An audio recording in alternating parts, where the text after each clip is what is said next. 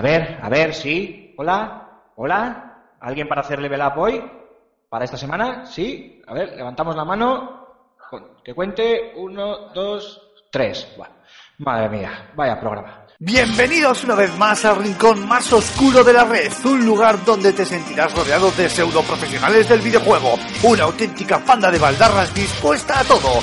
Agárrate los machos porque aquí y ahora comienza Level Up.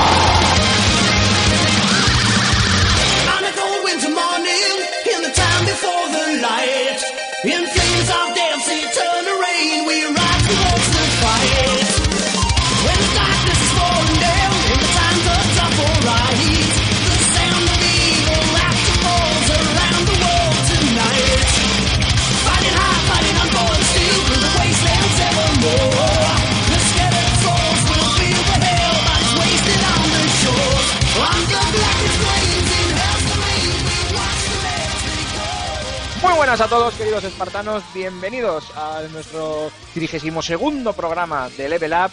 Y en esta ocasión estamos más bien poquitos espartanos para poder dar guerra. Aún así la vamos a dar, así que tranquilos. Tenemos un programa cargadito de, de contenido. Como de costumbre, lo primero, las presentaciones, que me da que hoy van a ser bastante, bastante cortitas. Raúl Romero, Rulo, o Rulios, como tú quieras. Muy buenas, caballero. ¿Qué tal la semana? ¿Qué paga, chavales? Aquí andamos dándolo todo un día más, como buenos espartanos que somos. Sí, porque el resto, madre mía, madre mía, menuda espantada general. Mar Fernández, Cormac, muy buenas, caballero, ¿qué tal? Somos poquitos, pero bueno, como los espartanos frente al ejército persa, ¿no? Oye, oye, oye, yo te quería preguntar una duda. Cuéntame. Eh, cuando entras en una zona sin cobertura, ¿te estás metiendo donde no te llaman? Forma, en serio. Cortan el micro, o sea, automáticamente. Mañana, mañana estoy ahí dando por saco. Eso, eso- eso- eso te iba a decir, tú te estás ganando unas hostias, pero... pero Vascas, unas hostias vascas. Tienes, tienes todas las papeletas, todas. bueno, nos va a quedar, eh, bueno, iba a decir, no, iba a decir que nos iba a quedar un programa un poco desavanzado. Mentira, nos va a quedar un programa redondo y perfecto, pero esta vez solo estamos nosotros eh, tres solitos, porque al resto los tenemos ya, pues eso, inyectándose drogas para aguantar por la noche despiertos y seguir preparando el, el Fan and Sirius, que ya lo tenemos en marcha, y por eso, no, pues bueno, estamos eh, las pocas huestes aquí espartanas aguantando el, el tirón.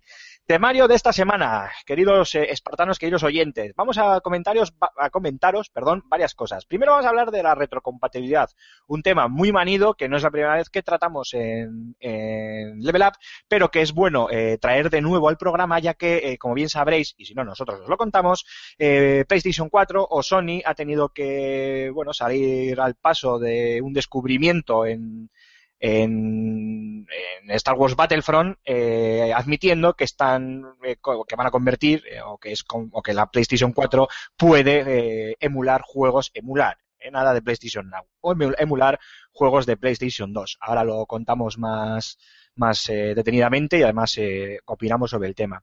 Después, y precisamente a colación de ese Star Wars Battlefront, vamos a montar, de título del que también hemos hablado largo y tendido, vamos a montar un debate no ya de, del juego en sí, o para comentar el juego, sino para saber un poquito eh, la opinión final de, pues en este caso, tanto mía como de Cormac como de, Raúl, eh, bueno, debate o mesa redonda, no sé cómo llamarlo, porque me parece que vamos a estar bastante de acuerdo lo- los tres, pero bueno, habrá que verlo.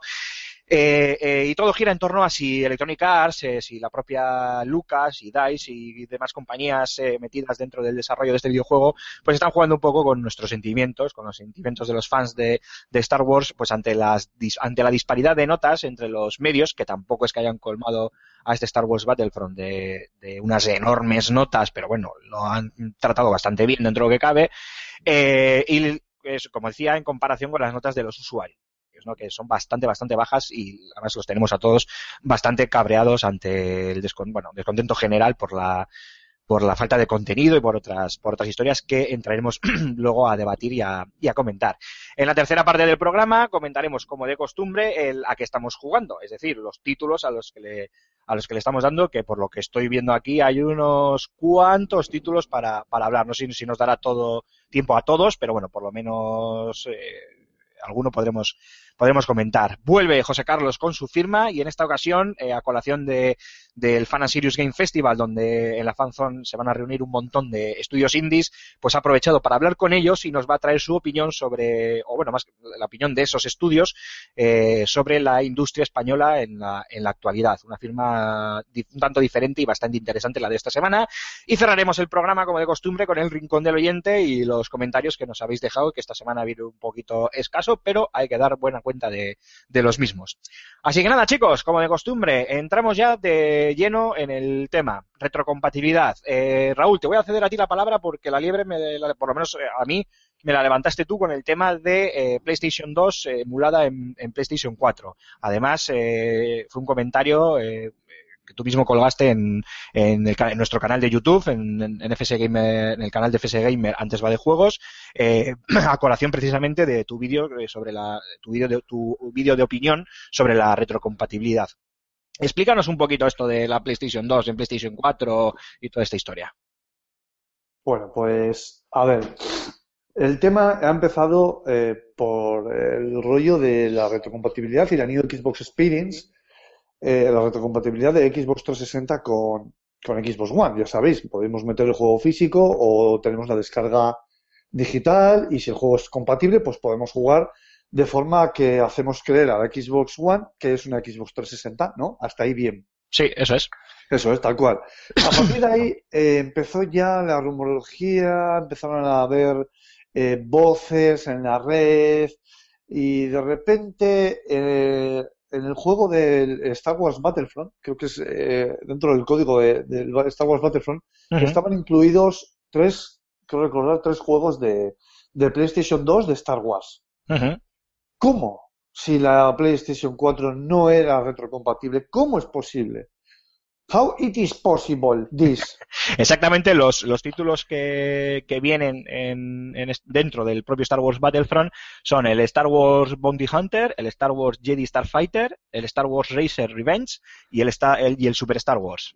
Esos cuatro Eso es. títulos. El Super Star Wars ya anunció Sony que lo iba, lo iba a implementar en PlayStation, eh, pues, pero no dijo cómo el. Super Star Wars. Iba a ser a través de eh, descarga digital, pues como si fuese un indie cualquiera o lo que sea, pero la, al final el método ha sido pues eh, dentro de, de lo que es el propio disco de juego.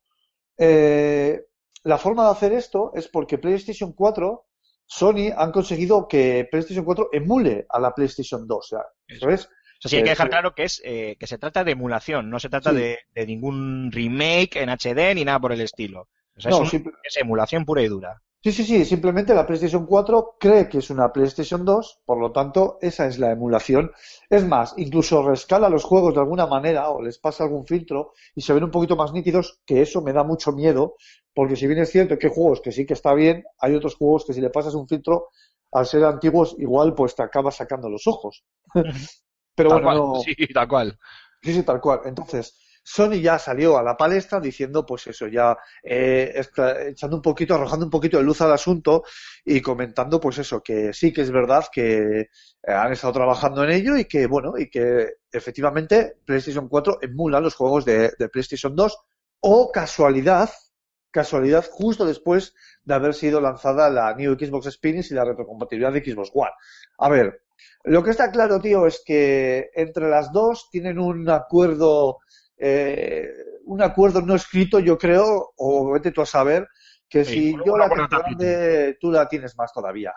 ¿Sabes? Hombre, por, a ver, por, por recapitular, tenemos ah, por un lado Xbox One con ya la retrocompatibilidad con Xbox 360 y trabajando en la retrocompatibilidad con la primera Xbox. Eso es, eso es. Por otro lado, tenemos a Sony con PlayStation Now, que ahora explicaremos qué es ese servicio, que lo explique Cormac, por ejemplo.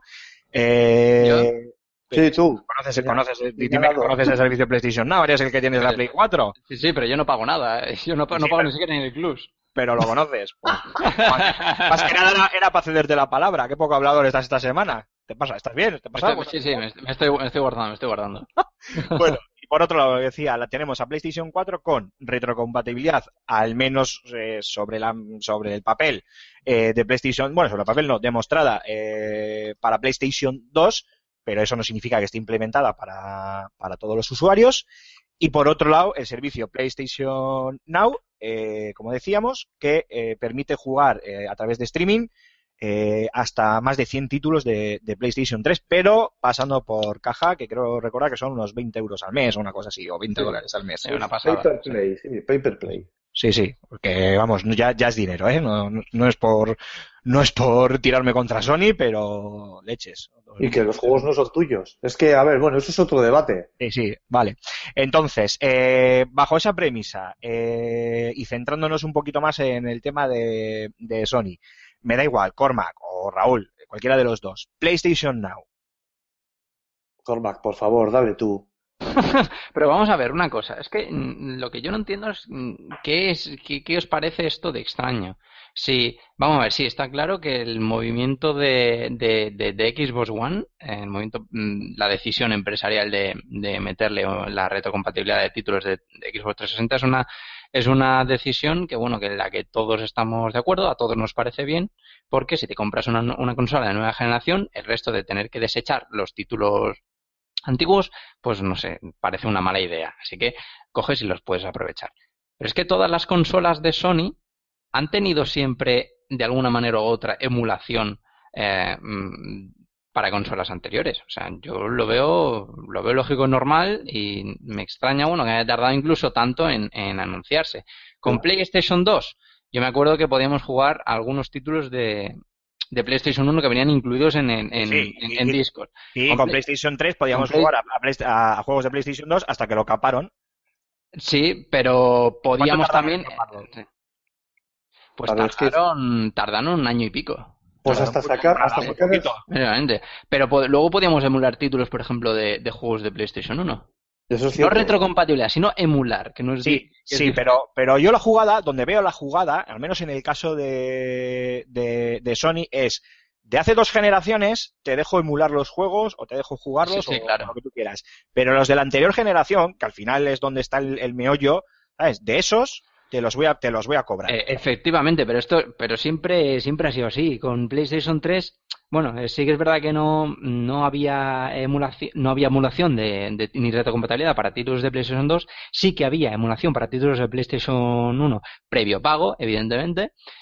Pero luego está el negocio de, de los HD remaster, que es algo Eso. que Sony lleva, lleva al día, Claro, básicamente. ahí Es que ese, ahí está este es el truco, pero esto es algo que llevamos eh, viendo, o sea, el, el, el, el- el cáncer este de, perdón por la palabra, de, de, la- de las remasterizaciones, que ahora nos quieren remasterizar absolutamente todos, hasta remaster de las remasters, em, mm, es algo que, que llevamos viendo desde hace, un par de años, que, que bueno, que, que hace, hace un par, ahora ya no, pero hace un par de meses yo creo que había más títulos eh, remasterizados que no, que no propios de, de, de PlayStation, de PlayStation 4.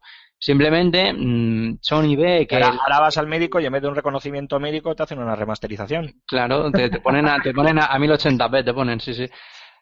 Eh, Venga, que le vamos a pasar unos filtros. Venga, que te vamos a regalar, te vamos a en la corporación dermostética. Te, te ponen, te ponen a Full Joder. HD. Pues no es barato. Pues Bueno, eso, Sony, se- Sony se aprovecha de que, de que bueno, su, su público lleva más tiempo en sus consolas que no Xbox y tiran mucho de, de nostalgia pues para, para sacar tajada, tajadas y no tiene más.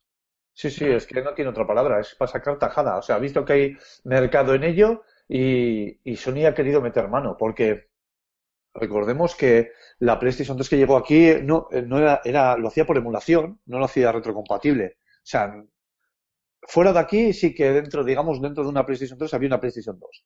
Pero aquí creo que la versión que llegó fue capada en el sentido de que eh, suprimieron eso y lo hicieron a través de emulación y luego lo caparon con la siguiente generación, los siguientes modelos de consola. Entonces, tío, Sony, no, no, tío, no, no. Mira que lo, tiene- lo has tenido fácil desde el lanzamiento de la consola, macho, pero ¿por qué? ¿Pero por qué nos quieres hacer pagar además también por un servicio, tío? Es que de verdad, no, no lo concibo. Lo concibo desde el punto de vista empresarial. O sea, yo entiendo que tienen que ganar dinero, pero joder, a costa de, del, del, del panolitismo, tío, de, de los, de los jugadores, no, tío, eso no, eso no se hace. Es que Ya ya- ya. Además que van como tres coladas. O sea, la primera, el hecho de que no podamos mm, emular o ah, mm, tener retrocompatibilidad en PlayStation 4. La segunda es que ahora tengamos que pagar po- para jugar a videojuegos online. Ya no por PlayStation Plus, sino por jugar a videojuegos online. Que eso mm, en PlayStation 3 ha sido gratis. Y ahora eh, nos Sí, quieren meter el PlayStation Now, que es, que es una, que es una barbaridad. O sea, yo, yo, yo, yo no soy una persona adinerada y mucha muchísima gente que estamos en crisis. Vamos a estar aquí pagando em, 40 euros al mes por, por tener una puñetera consola en casa.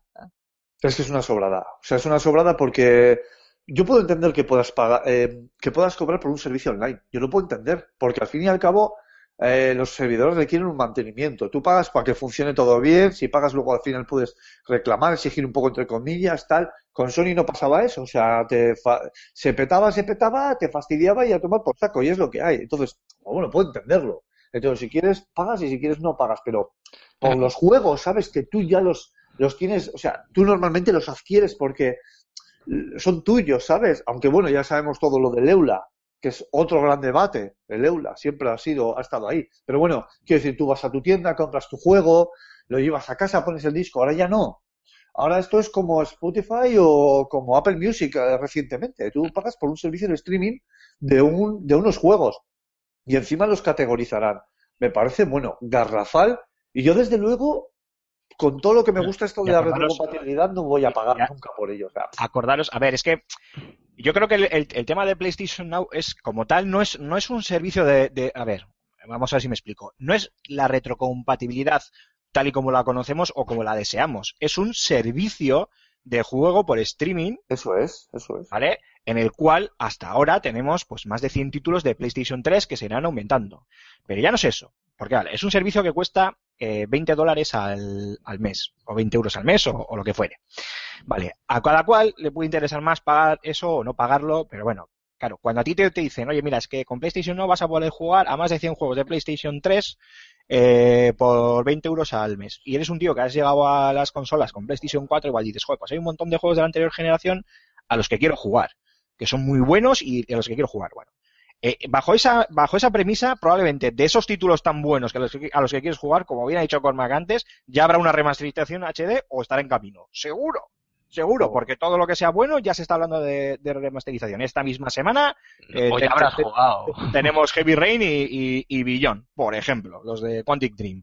Eh, pero vamos, hay un montón, hay un montón más. Luego, puede que haya un montón más a los que no hayas jugado, pero y si eres una persona jugador de toda la vida y de esos juegos tienes, aunque haya más de 100 o haya 200 o haya 500, tienes en tu colección 10, 12, 5, 20 juegos en físico, ¿qué haces con ellos? Pagas por una por un servicio que, como tú bien has dicho, no, no te pertenece. O sea, tú vas a poder jugar mientras estés pagando el servicio y es más, cuando Sony quiera, te quitará el, servicio y fuera. Y cállate que han puesto una cuota mensual, porque si os acordáis de la beta del servicio PlayStation Now, era por horas y por tiempo. Cierto. Era por horas y por tiempo, era 5 dólares, eh, 4 horas de juego, creo que eran, y ibas incrementando hasta los eh, 30 dólares por 3 meses de juego. Una por 90 vergüenza. días. Si el usuario no dice nada, si el usuario no se queja, te digo yo que te, lo- que te la cuelan, tío. O sea, es que te la cuelan y la gente Sí, sí, lo. Es que yo alucino, tío. Eso. Joder, es que Tú, imagínate, pero vamos a ser muy, muy, muy realistas y muy de a pie. Tú imagínate una persona normal que dice, ostras, pues mira, me apetece eh, eh, jugar a videojuegos, quiero comprar una consola, cualquiera, venga. ¿Qué tengo en PlayStation 4? Pues para PlayStation 4 tengo que hacer, primero, comprarme la consola. Segundo, pagar internet al mes, porque una consola sin internet eh, no Nada, funciona, no funciona. Nada. Eh, pagar el PlayStation Plus para, ju- para disfrutar de la mitad de la consola. Y ahora, eh, eh, en- encima pagar los juegos. O sea, es que me, me sale, me sale la consola por un dineral y Bueno, encima seguir que- pagando juegos al que no mes. son- y juegos que no son tuyos. O sea, tú piensa eso. Tú vas a, es, un, es un alquiler, por decir. Ni eso. Sí, sí, eso, no, no, sí, sí, porque además ellos lo venden así, ¿eh? Como un servicio de alquiler de videojuegos. Pues es que me parece deleznable, tío. Porque no tienes tu juego. Es que no, no. O sea, no. Claro, no. tú luego, tú eso, tú eso compáralo, por ejemplo, con servicios eh, como el EA Access. A ver, yo entiendo que el que nos pueda estar escuchando está diciendo, joder, este es un Xboxer de, de, de mierda o estos son No, Xboxers de mierda no, contra, Es contra- más, yo tengo, tengo el avatar de Sora aquí puesto, ¿eh? Eh, Para que no lo vea. contra, contra Sony. Pero es, es cierto que tanto Raúl como yo tenemos ambas plataformas, incluyendo el, PC en mi caso también, y tú, Mark, eres de, PlayStation. Pero eh, eh, se me estaba yendo la olla ya. Lo que quería decir es, eh, mm, en Xbox tienes, eh, por ejemplo, servicios que se podrían extender a otras plataformas, las cosas como son, como el EA Access, que pagas 25 euros al año, si quieres, tienes acceso anticipado a todos los juegos de Electronic Arts que salgan durante el año. El Vault, el, eh, que es una especie de, bueno, pues de cajón desastre de videojuegos en los que te van añadiendo videojuegos totalmente gratuitos. Y no estamos hablando de moco de pavo, ¿eh? Que de momento ya han metido el Battlefield 4, el Battlefield Hardline, el Need for Speed Rivals, el FIFA 15, o sea, hay unos cuantos títulos y de, última generación y de puta madre, claro. Empiezas a compararse y los juegos son tuyos, o sea, mien- mientras, o sea, eh, eso no es un servicio de, de alquiler, el, el juego lo vas a, mientras tú, o bueno, sí, pero vamos, quiero decir, eh, no, no, sé cómo decirlo, no, eso va, va siempre in- increciendo, ¿vale? No hay posibilidad, salvo que dejes de pagar, no hay posibilidad de que, de que eso desaparezca. Eh, bueno, obviamente con el tiempo, pues el servicio cambiará, eh, evolucionará, desaparecerá, lo que sea. Pero bueno, eso es otra historia porque pasará con todos los servicios. Pero claro, si empezamos a hacer comparativas, ya no hablo de Xbox con Sony, es de un servicio como PlayStation Now, como que todo el mundo mm, pensaba que iba a ser el Netflix de los videojuegos, y mis cojones 33, perdón por la expresión, con cosas como el EA Access, por ejemplo, que, que también creo que Ubisoft va a sacar su propia versión, la cosa se empieza a, a desmadrar. Eh, no sé, vosotros qué opináis. Hombre, sí, por PlayStation Plus yo me acuerdo que el- en, en PlayStation 3, eh, que era opcional pagarlo, eh, pero mm, tampoco era muy caro y ya tenía, tenía buenas ofertas. O sea, podías jugar un montón de títulos gratis, tenías eh, tantos juegos gratis también a- al mes. Si no, mm, yo, yo no creo que estas, esta serie de movimientos son, son, son, son malos, sino lo, lo malo es la acumulación la acumulación, la acumulación de, de, de todos ellos y el, el mal uso. El mal uso me refiero a- al, al que antes, mm, por acceder a ciertos servicios, tú no tenías que, que- que pagar, o sea, ya lo tenías todo pagado con el precio de la consola y ahora sí. A mí, Pero eso- a Pero eso, Cormac, yo lo veo, eso, eso es culpa nuestra. Y yo, mira, y además, yo entono, yo entono el mea culpa, porque yo, la primera consola de sobremesa que, que tuve de, est- de estas dos generaciones, hablo, la primera consola fue una, una de, de estas del Pong, de cuando Franco era corneta, y luego la Master System 2, que viejo la, tío, la primera. Sí, ya pino canas. Bueno, o alguna que otra, por lo menos. Eh, pero bueno, fue, fue la Xbox de 360. Y yo pagaba el live, porque jugaba, jugaba online. Y con la excusa de, no, es que, bueno, por lo menos tenemos mejores servidores, no sé qué, pero ¿qué, qué me estás contando? Porque encima, eh, luego ya se, es verdad que con el live se fueron, con el Gold, mejor dicho, se fueron añadiendo, que es lo que pagas, se fueron añadiendo servicios, luego vino el Games with Gold y todas estas cosas, que bueno, por lo menos dan, dan valor añadido a ese precio que estás, que estás pagando. Y también es cierto que si sabes buscar en internet, y es totalmente legal y lícito hacerlo, eh, puedes comprar los, los lives sin- en oferta eh, por unos precios muy reducidos. Pero bueno, aún así estamos hablando, lo más barato que he llegado a encontrar, encontrar yo, unos 34 euros el, el año completo de, de Xbox Live, de Xbox Live Gold. Eh, pero bueno, aún así estamos hablando de un servicio de pago. Y como no nos quejamos, y además pagábamos mes a mes por jugar, y no, es que tenemos mejores servidores, que tenemos... Claro, es que iba, es que iba mierda encima- como mierda, porque es mentira, pues, pues así ha pasado lo que ha pasado y al final todos han subido al carro. Bueno, todos, Sony se ha subido al carro. Claro, lo que tenemos que hacer es coger, vender las consolas de sobremesa y ponernos todos a jugar en PC. Y ya está, y ganado todos los problemas.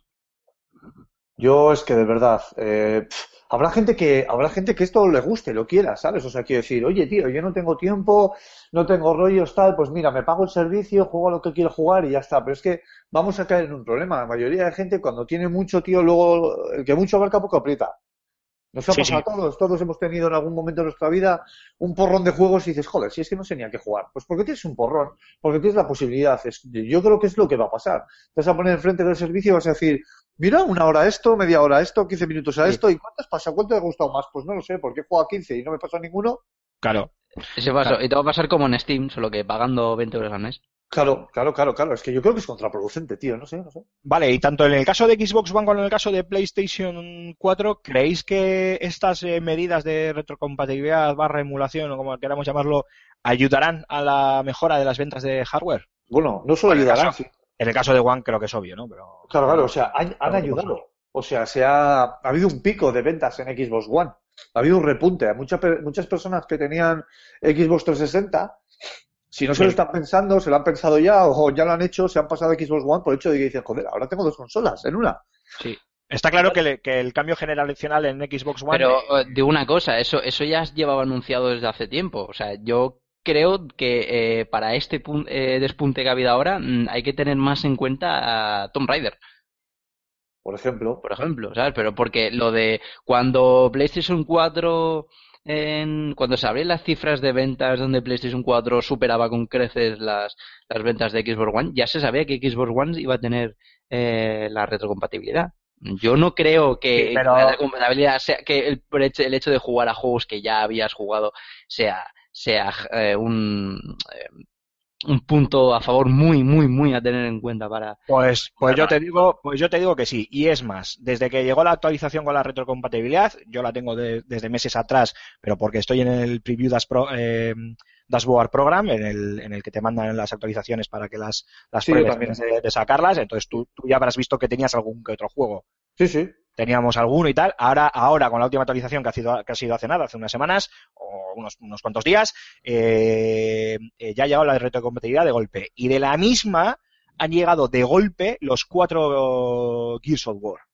Y Sí. te digo yo, porque muchos de mis amigos les he visto jugando a, conectados jugando a los, a los Gears of War, yo te digo que eso ha sido un empuje muy grande junto con la, con la remasterización del Gears of War Ultimate Edition, que eso, eso sí que es una remasterización, y esto ya no lo digo por, por Sony, ¿eh? Que quede claro que hablo de las remasterizaciones en general, tanto las que tiene Xbox, como las que tiene Sony, como las que tiene Perico de los Palotes, me da igual. Eso sí es una remasterización y además son chorradas, las que han hecho con Gears of War, han llegado los cuatro Gears of War originales, los tres primeros, la, la trilogía original y el Judgment, y te digo yo que eso está ayudando mucho. No te estoy diciendo, Cormac, escúchame lo que te digo, porque la gente lo vaya a jugar mucho, lo jugarán más o menos, eso ya dependerá de cada persona, aunque ya te digo cara de inicio, yo tengo a muchos de los amigos del live, que tengo unos cuantos, jugando a, a juegos de anterior generación. Yo creo que es, va más por el camino que ha dicho Raúl, que es la tranquilidad de decir, oye, me puedo desprender ya de mi 360 porque mis juegos preferidos los voy a tener en, Claro. en la One y ya por fin voy a poder dar el, el salto generacional. Y yo creo que ahí está el quid de la cuestión. Mi pregunta es, ¿esto de la emulación de PlayStation 2 va a ayudar lo mismo a, a Sony con PlayStation 4? Joder, no Eh, no, no, no, no, no, no, para nada, para nada, porque ya a los, a lo- los claves de PlayStation 2 es que los ha jugado todo el mundo. Los Sí, ha jugado sí, todo el mundo, vamos, es que a no ser que te, te lo vendan ahora mm, mejoradito, como les gusta a los más, a los más fans, a los fans de Final Fantasy que compran cualquier cosa, por ejemplo, eh, yo creo que un HD remaster vendería más que no un juego de PlayStation 2 clásico. Es que es más, es que Claro, es lo que, lo que decía yo antes. Sí. es, es, es, me parece muy triste eh, la de- mm, culpa de, la, de, de las empresas, sobre todo, pero culpa también de los usuarios, que se escoja una consola por los juegos que había de antes. Joder, es que. Una consola de nueva generación por, por No, los pero juegos de- de- de- no, de no, no, no, no, no, no, pero ahí no, no, pero es- yo no, no, yo no creo que sea eso. Tú escoges una consola, yo creo que en, términos, hombre, habrá quien lo escoja por, los juegos de la anterior generación, pues habrá, pero yo creo que es un mínimo de porcentaje. Cuando digo un mínimo, te estoy diciendo que del 100% no será ni el 1%. Yo creo que hay varios factores que confluan, que son, por un lado, el salto a la nueva, el catálogo de nueva generación, que ahí te doy toda la razón, sale Tomb Raider y, y le damos todos palmas con las orejas, porque es así, damos palmas con las orejas, eh, por ejemplo, en el, eso digo en el caso de, Xbox, ¿eh? en el caso de Sony, pues yo que sé, por ejemplo, el Bloodborne, por, por hablar de un juego que, el, juego que probablemente más éxito ha tenido hasta ahora en, en PlayStation 4, creo yo, ¿eh? Eh, y luego, por otro lado, la retrocompatibilidad, es decir, oye, es que yo qué hago con toda mi colección de 360? En el caso de, de Xbox, porque en el caso de, de PlayStation 4 no así dijo, ¿y yo qué hago con, mi, toda mi colección de PlayStation 2? Y digo, pues chato, pues coleccionarla, porque anda que no ha llovido desde PlayStation 2. Entonces, yo creo que, que ahí confluyen varios factores y para que des el salto te tienen que ofrecer el hecho de decir, bueno, eh, me cambio de, de consola para entrar en la nueva generación, me voy a este catálogo, el que tú prefieras, y un plus extra te lo da el hecho de saber que vas a poder jugar a tus anteriores títulos. Y en ese sentido, creo que, que en ese, por lo menos en ese aspecto, creo que One le ha ganado, vamos, por la mano a, a Sony. Sí.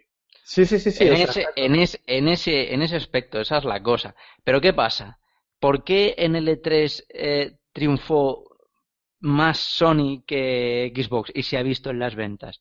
Por el hecho de que una nueva consola con una nueva generación mm, sí que, como tú dices, lo de la retrocompatibilidad tiene que ser un plus, pero un plus Eso es. prácticamente mínimo. O sea, no puedes centrarte de eso, no puedes que eso sea eh, eh, el centro de todo. No puedes llenarte medio catálogo de juegos remasterizados o de juegos emulados de anteriores generaciones. Lo que tienes que hacer, y eh, con la consola de tu nueva generación, que es lo que le falta, es ofrecerle eh, aunque sea a medio o largo plazo, que, mm, es lo que nos está pasando con estas, eh, eh, títulos nuevos que hagan eh, exclusivas, que hagan que nos olvidemos de, los anteriores, de que nos queden en el hype, porque esto, esto tiene que seguir evolucionando, no nos podemos que, estancarnos.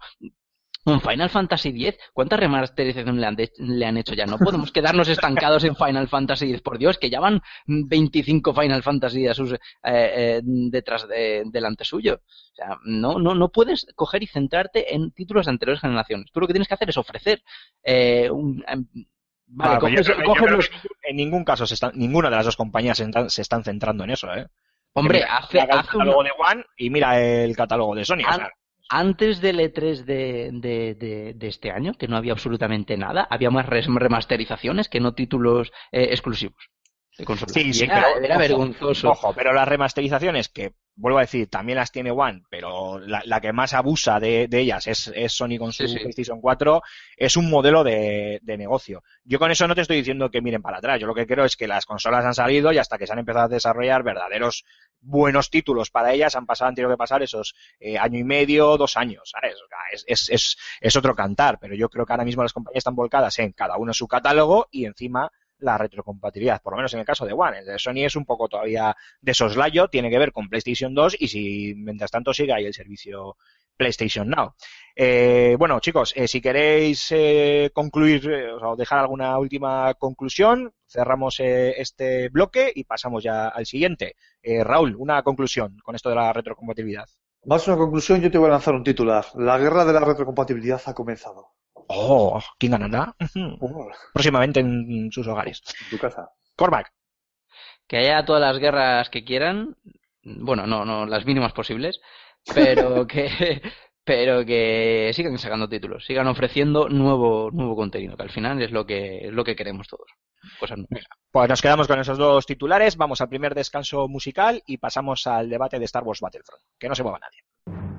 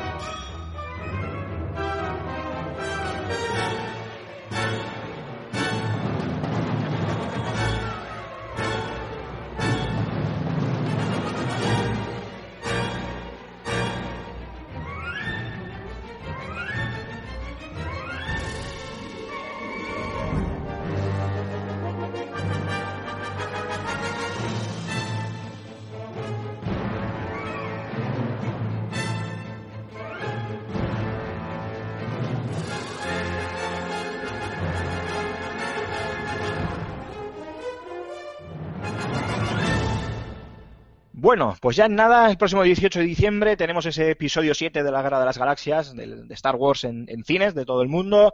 Y como bien sabéis, perdonar, eh, Electronic Arts ya ha sacado su esperadísimo Star Wars Battlefront desde el pasado día 19 y es un título que no ha dejado indiferente a nadie. A nivel técnico y jugable, yo creo que muy pocos peros se le pueden sacar. En ese sentido, pocas quejas habrá por parte de, de nadie. Es un título que au- auténticamente de nueva generación. Gráficamente es un auténtico pepino, por decirlo en plan poligonero.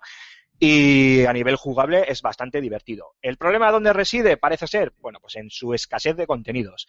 Tenemos pocos modos de juego, originales menos aún, el resto son refritos de los típicos modos de juego como capturar la bandera, por poner un, ejemplo.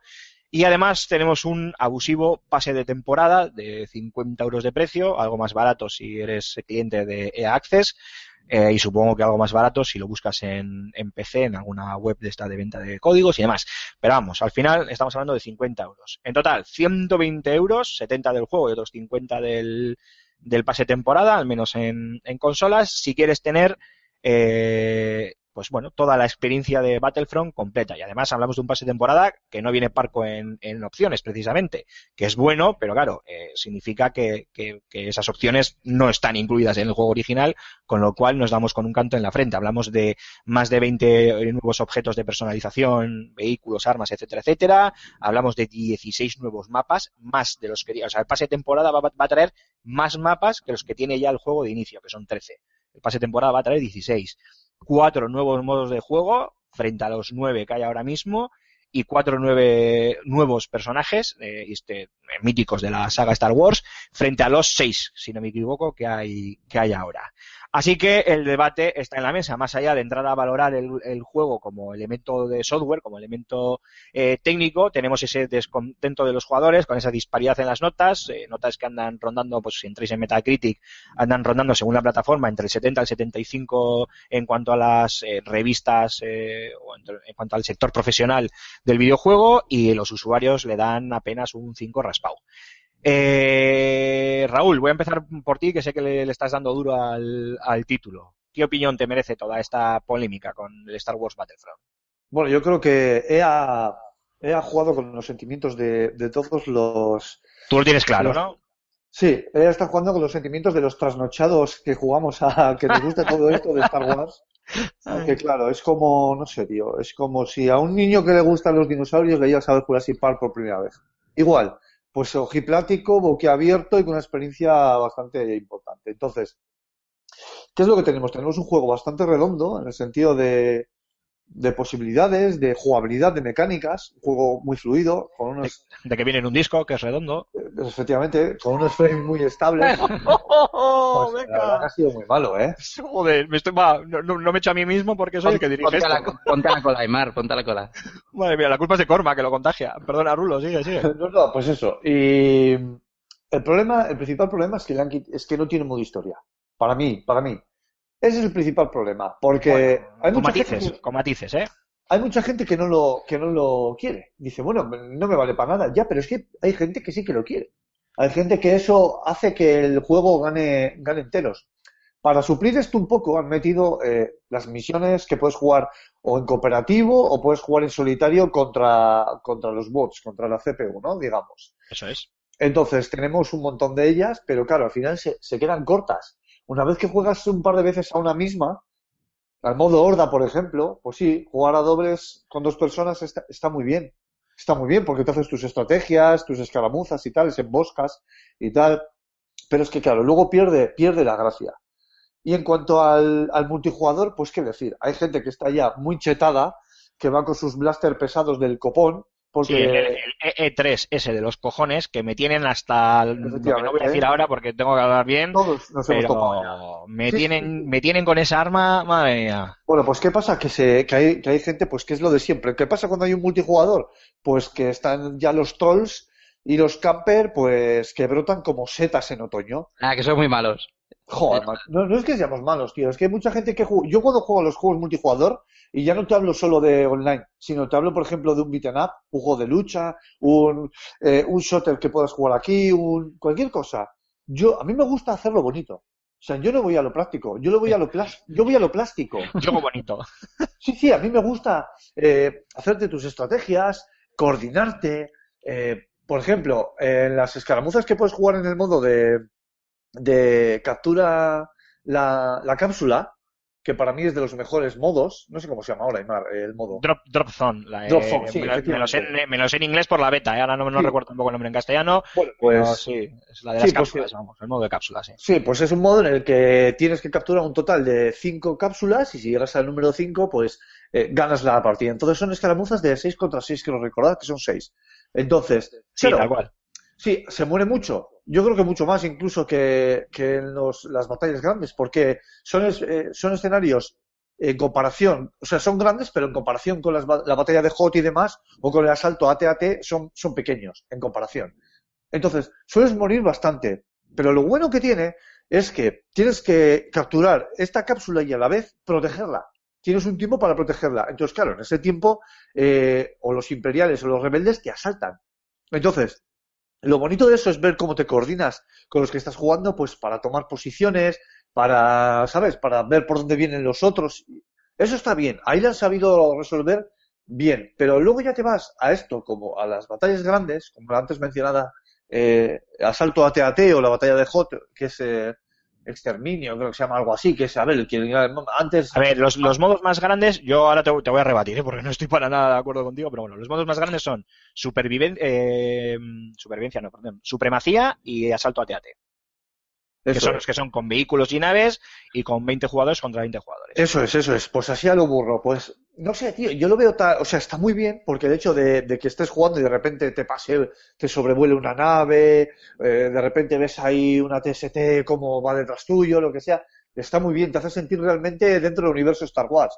Pero es que lo veo tan caótico y tan salvaje que, que es complicado. Entonces, al final, ¿qué es lo que hacen los jugadores? Pues se disgregan por todo el mapeado de forma que va un escuadrón para un lado, otro escuadrón para otro. No sé, lo veo un poco Pero caótico. eso, eso no es lo típico que pasa en los juegos online a niveles, a niveles más bajos. Sí. Yo supongo que al alcanzar la, los, los rangos más, más, más altos ya la gente empezará a jugar bien y, y un poco más, más, más profesional, no, no, Sí, no sí. cada uno a lo loco. Está A claro. ver, el tema yo creo que es que se trata de un, de un título muy, muy DICE.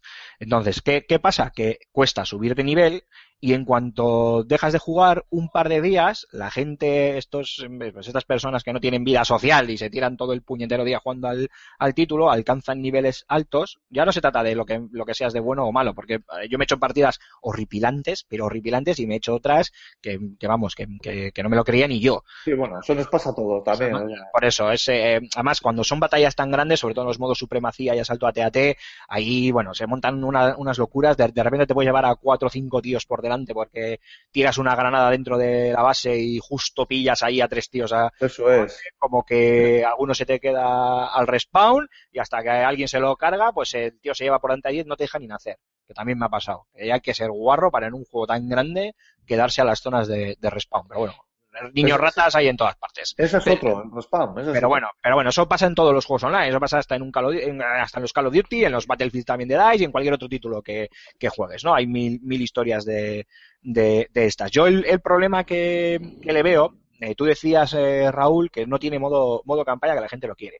Bueno, yo entiendo que la gente lo pueda querer, eh, ojo, y lo, lo entiendo perfectamente porque al final, hoy por hoy es el complemento, el modo eh, sobre todo en los shooters, en la campaña y el, y el juego multijugador. Yo personalmente, y la pena que no está aquí Alfonso, que sé que me apoyaría en esto, eh, ya estoy cansado de tanta espada láser. Lo dije además en la, en la review, en la, en la crítica, en los videojuegos por lo menos sí, en la crítica que hice del, del título. Si me hubieras dicho que es un 13-13, aquel que se canceló, eh, que tenía tan buena pinta. Oh, qué buena pinta, qué lástima. Sí. Oye, Sí. o como dije yo, en, como escribía en la review, que ponía, o un juego como el Rook One este, como la película Rook One que nos va a explicar eh, la historia del escuadrón que robó los planos de la Estrella de la Muerte, eh, que tiene muy buena pinta así de, de inicio, por lo menos la, la premisa, bueno, pues es algo diferente. Pero yo para que me vuelvas a sacar a Darth Vader, a Luke Skywalker, a, aquí a pegarnos sablazos láser, yo personalmente paso. Siempre digo, y siempre digo, zapatero a tus zapatos. Y DICE lo que mejor sabe hacer son los multijugadores. De hecho, a nivel jugable yo creo que el título es absolutamente brutal. A ti, por ejemplo, te gustan, espera un poco, Cormac. A ti te gustan ese tipo de juegos como Drop Zone, que es muy guapo, es muy rápido, es muy dinámico.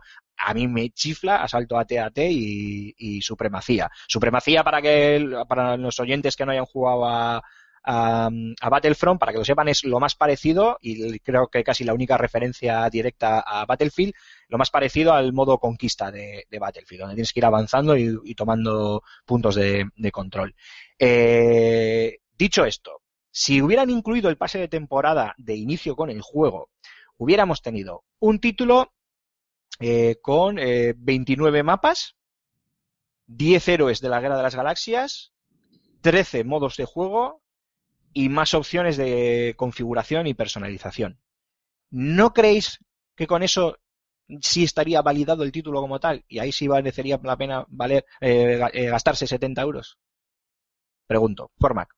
Claro, sí es esto, es que ahora nos da la sensación de que con todo de Access, todo Fits, Day Patch y todas estas cosas, que los juegos nos, nos vienen incompletos, nos vienen a medias y para completar la otra mitad pues tenemos que seguir, tenemos que seguir pagando.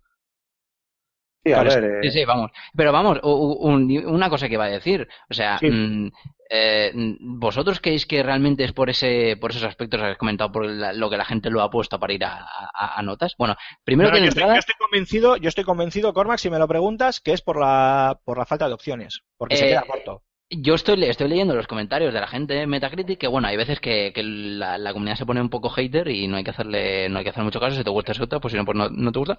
Pero básicamente lo que recogen todos los comentarios es que ellos lo que querían era una secuela del Battle, del Battlefront original con modo campaña y no un mod del Battlefield. Sí, básicamente es lo que es lo que vienen diciendo, sí, así a, la- lo burro, pues que han cogido eh, DICE y ha pillado y ha dicho, bueno, tío, vamos a hacer algo fácil, una toma de contacto, porque es evidente que, bueno, ya está confirmado que son 10 años de franquicia con ellos, ¿no? Y, y han cogido han dicho, vamos a hacer algo fácil, vamos a hacer una toma de contacto. ¿Qué, te- qué va a salir? Eh, ¿Va a salir a final de año Está la saga Star Wars, la nueva película? Bien, vamos a aprovechar el tirón. ¿Qué tenemos para desarrollar? Bueno, pues como hemos pillado la licencia, vamos a desarrollar una tercera parte del Battlefront.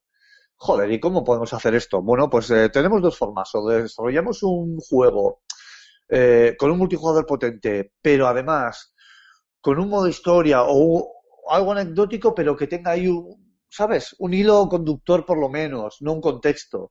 Y, y lo lanzamos o lo podemos hacer fácil. Cogemos un, lo que ha dicho Cormac, un Battlefront, le cambiamos las texturas, le ponemos eh, algún otro modo de juego y lo lanzamos como el Battlefront 3, así tal cual la continuación de los Battlefront. Y eso es lo que han hecho. Eh, hombre, yo, yo no estoy de acuerdo, ¿eh? Vamos a ver. El, eh, primero ellos ya anunciaron que esto era un, un reboot, por decirlo de alguna manera. Era un Battlefront que empezaba de, de, de cero. Y, hombre, a nivel técnico no ha sido agregarle unas texturas. Porque eh, tú has visto el juego Rulo en movimiento. Cormac, yo no sé si tú has tenido posibilidad de probarlo. Sí, sí. Y, y santa madre de Dios. O sea, Y además- técnico, Además ya hay un, han puesto un, acaban de, de, poner un, un mod para, para texturas eh, ultra realistas que ya andan, Sí. eh, currando por ahí, que se ve alucinante. ¿eh? Bueno. No, pero no, no creo que sea el problema de, de, eso. Yo creo que, que a la gente, a los fans de Star Wars les ha faltado la campaña y les ha faltado que sea más Battlefront y menos mm, eh, Battlefield. Yo sigo pensando que si el contenido del pase temporada, aunque luego hubiera habido otro pase de temporada como tal, ¿eh? si todo ese contenido que han anunciado se hubiera incluido de inicio en el juego, las críticas serían mucho menos duras por parte de los jugadores. Estoy convencido. No sé Sí, vosotros. Seguro, seguro. Porque, claro, a mí, a- eh, yo sé que como, como vosotros, o con lo que decís vosotros, lo opina muchísima gente, lo del modo campaña. Eh, en parte yo también entiendo eh, esa, esa opinión, lo que pasa que, bueno, yo ya he explicado cuál es, eh, en este caso, mi, mi opinión, valga la, la redundancia. Pero lo que tengo muy claro es que a la hora de jugar multijugador puedes tirarte horas jugando. De hecho, yo ya llevo horas jugando al juego. Sí, A mí personalmente no me está cansando, pero, pero no soy tonto. O sea, me estoy seriamente planteando la posibilidad de comprar el, el pase de, de temporada para poder alargar la experiencia, porque sé que dentro de un par de meses, digo, a esto ya lo tengo más que masticado. Porque Claro. son nueve modos de juego, alguno de ellos muy mierder, las, las cosas como son, o por lo menos para mí, que no me gustan nada. Otros muy clásicos, que al final dices, bueno, vale, son divertidos, pero estoy jugando a un capturar la bandera de toda la vida, Exacto. o a un dominio, porque el de, el de los droides, captura de droides, es un dominio. Es dominio, lo único que el droide se te va moviendo. Vale, eh, eso a veces te interesa porque te vuelves medio loco, porque claro, la, la marca va, va encima del droide, entonces tienes que andar buscando y dices tú, ¿dónde coño se ha metido el puto droide este de los cojones? Sí, o el de las bueno, mercancías, sí. eh, el de mer- mercancías es tomar la bandera. Sí. Eh, pero bueno, claro, es obvio, y yo lo tengo claro, que de aquí a un par de meses, además yo me he hecho unas partiditas casi todas las noches junto con Julen, que hoy no ha podido estar con nosotros, estoy seguro que a un par de meses me, me voy a cansar del juego. Y ojo, porque muchos diréis, joder, Aymar, es que mm, tú mismo te estás contradiciendo, estás, te estás quejando de que los propios jugadores muchas veces eh, la cagamos eh, dando el visto bueno a ciertas medidas y ahora estás hablando de comprar ese pase de temporada del, de- del mismo del que te estás quejando, que 50 euros ya está, ya está bien, ¿eh? Claro, el problema es que lo que igual los oyentes no saben es que yo el título lo tengo lo tengo a través de la, de la revista de FS Game, entonces no he tenido que pagar por, por él. Si hubiera tenido que pagar los 70 euros de turno por el juego, yo ahora mismo estaría echando humo por las orejas. Así claro. Pero el- también es lo que tú, es lo que tú dices, Aymar. O sea, ahora mismo hay ejemplos, estamos acostumbrados a tener ejemplos muy buenos de, de juegos con cierto sistema de, de, de mercado que los hace muy, muy, muy duraderos. O sea, mm, el, y el problema que veo yo en algunos juegos de consola con pases de temporada es que tarda, es, eh, además de mucho dinero el cual invertir para tenerlo todo, que llega muy muy tarde y tú no te tiras jugando un juego de consola un año, es que es, es que es muy difícil, o sea, ahora mismo hay muchos títulos a los que jugar y, y muy poco tiempo como para que solo lo dediques a uno y bueno, pues me voy a tirar tres meses más jugando porque al tercer mes pues sale mm, tal DLC y a los tres meses siguientes saldrá tal DLC, que a lo mejor eso es solo otro, un par de mapas nuevos, que son cosas, vale, que a lo mejor tienen su importancia si, si, si los tienes, los tienes todo, todo junto, todo golpe, pero, pero si tienes que esperarte tanto tiempo para ello, yo- vamos, es que no lo, no lo veo, no lo veo factible. A mí, a mí me pasa con, con por ejemplo, eh, Mortal Kombat eh, 10, este último. Yo no me lo he comprado porque hay, a mí lo que más me fastidia de los juegos de lucha es que me tenga que, que pagar luego por, por personajes individualmente eh, DLC.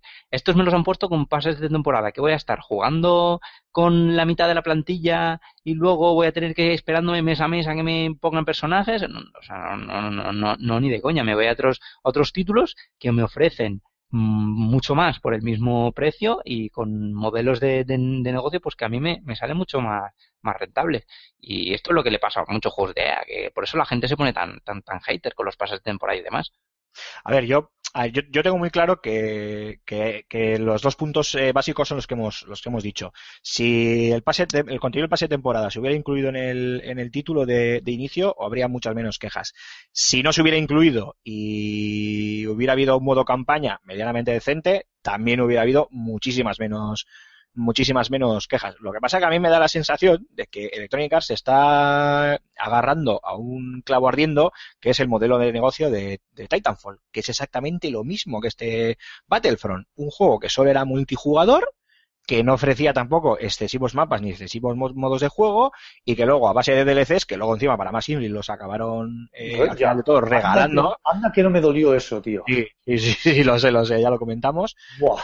Entonces, yo no sé si es que Electronic Arts ha dicho, oye, esto funcionó porque en su día vendimos, aunque yo creo que no vendieron lo que buscaban exactamente. Y de hecho, se sabe que hay un Titanfall 2 eh, en camino y se sabe que va a traer modo campaña y que va a traer eh, eh, extensas, eh, joder, extensas novedades. Es decir, eh, coño, si tienes la experiencia de Titanfall, si has visto las, la- las quejas, al- a Titanfall nos pidió todos, yo creo que a calzón quitado, o por lo menos era algo nuevo, nadie sabíamos muy bien, eh, eran los chicos de Respawn, venían con, con, que ojo, que el juego encima es muy divertido, eh, a mí me encanta Titanfall, pero es, que a mí, pero es que al Titanfall a mí me pasó exactamente lo que os acabo de decir, al de dos meses de dejé de jugar, y de vez en cuando me echo una partida, de eso que te apetece subirte a un titán y pegar cuatro tiros subiéndote por las paredes y dices tú, bueno, pues me voy a echar una partida. Pero ahí se ha quedado mi, mi experiencia con Titanfall. Y me da con que con Star Wars han querido hacer lo mismo, tal vez pensando, eh, supongo, digo yo, ¿no, Raúl? Que, que porque es la licencia Star Wars, diciendo, con esto vamos a vender seguro o vamos a usar Claro. la misma, la misma táctica. Claro, es que apuestan sobre seguro. O sea, es que han, es- han ido a piñón fijo. Y fíjate que, que no me parece, no me parece un mal juego. Así, así a lo burro no me parece mal juego, ¿eh? No, no, es que yo lo hemos dicho y yo lo he dejado muy claro en la review. A nivel jugable, a mí me parece muy divertido y muy entretenido. Que y sí, que sí. jugando, vamos. Y los El, mapas. la luna de Endor, el mapa de la luna de Endor, Es acojonante. Sí, cómo se rompen los árboles, cómo ¿Cómo? crece la hierba cuando pasas, es una Pero, pasada. pero si el otro día me, me saqué un logro que yo me moría de la risa, que es que un Ewok te dé una pedrada. Hay Ewoks por ahí, hay Ewoks por ahí que están manejados por la inteligencia artificial del juego que te lanzan piedras si eres, eh, si eres del Imperio.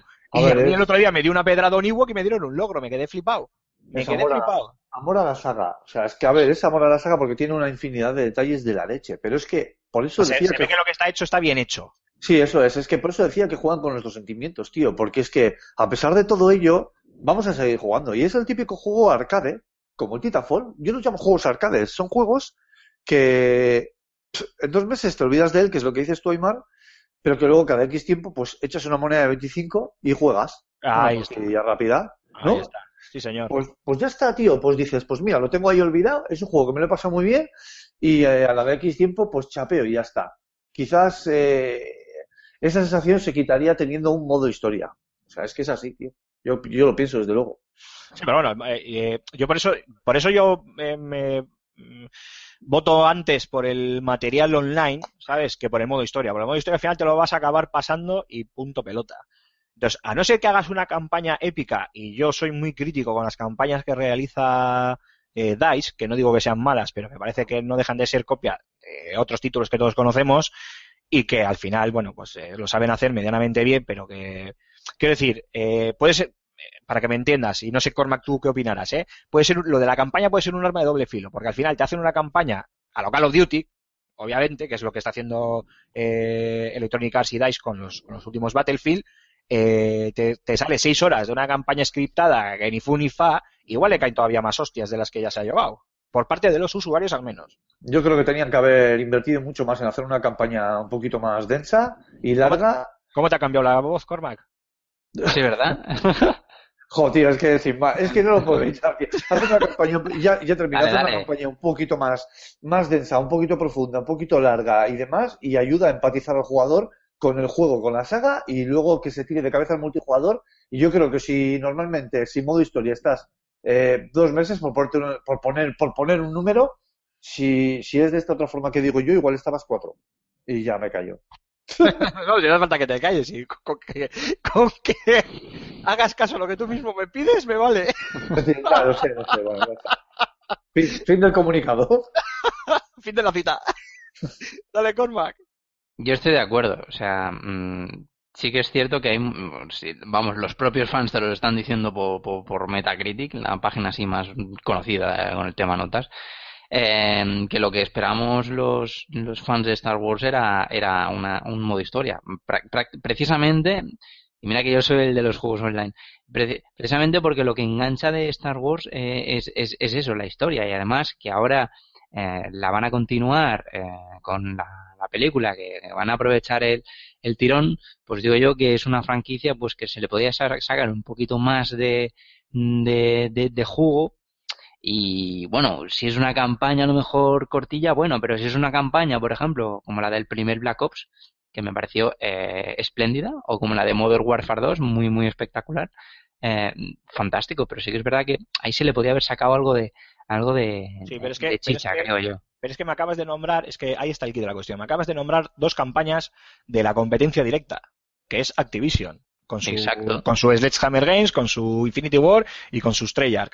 Y eh, seamos honestos, me, eh, me da igual lo que me diga la gente y que ahora parezca que si juegas a Call of Duty eres un niño rata y eres un casual y lo peor de lo peor. Yo llevo muchos años en esto, yo he jugado desde el primer Call of Duty y los que saben hacer las campañas más espectaculares, yo estoy con el Black Ops 3, que lo tengo ahí que juego a ratos, porque obviamente eh, con todo lo del festival y con mil historias más, pues no tengo tampoco mucho tiempo, y siguen siendo los puñeteros amos a la hora de hacer campañas espectaculares, pero duran lo que duran. Seis horitas, siete como mucho, y se acabó. Y yo creo, y encima DICE no las hace tan buenas. O sea, desde los, desde los Bad Company hasta el Battlefield 3, que me pareció penosa, la del Battlefield 4, que mejoró algo, y la del Battlefield Hardline, que seguía en la línea, pero por lo menos era algo diferente por el tema policíaco y demás, eh, si- para mí siempre están uno o dos escalones por debajo de, de los estudios de, de Activision. Entonces yo te digo, con el mismo multijugador que hay ahora, que es muy cortito, le añades una campaña de seis horas más bien regulera, ¿no pensáis que al final hubiera sido peor el remedio que la enfermedad? Igual hubieran Pero- caído más hostias. Pero es, Star- pero es que es Star Wars.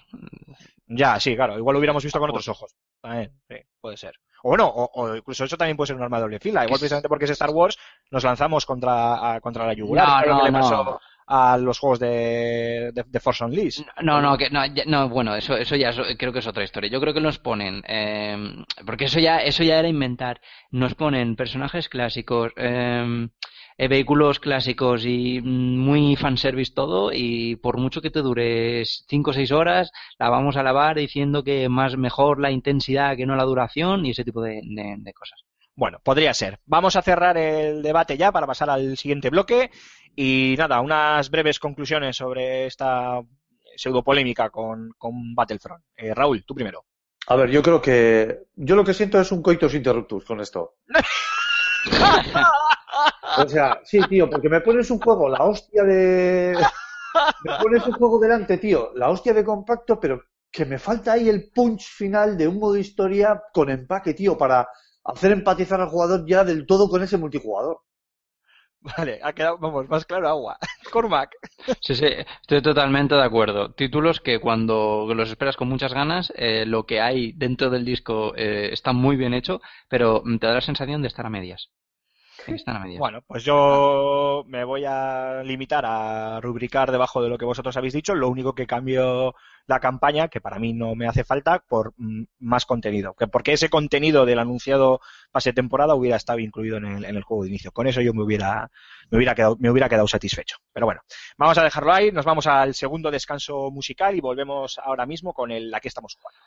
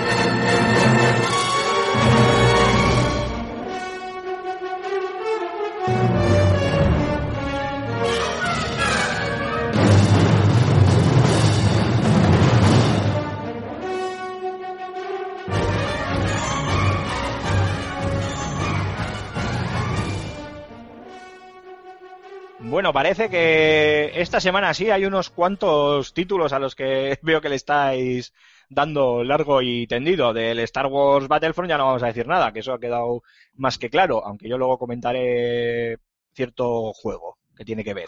Eh, Cormac, voy a empezar por ti. ¿A qué le estás dando?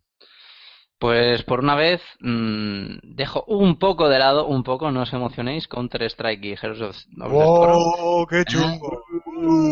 ¡Fuera, fuera! ¡Esquirol! ¡Esquirol!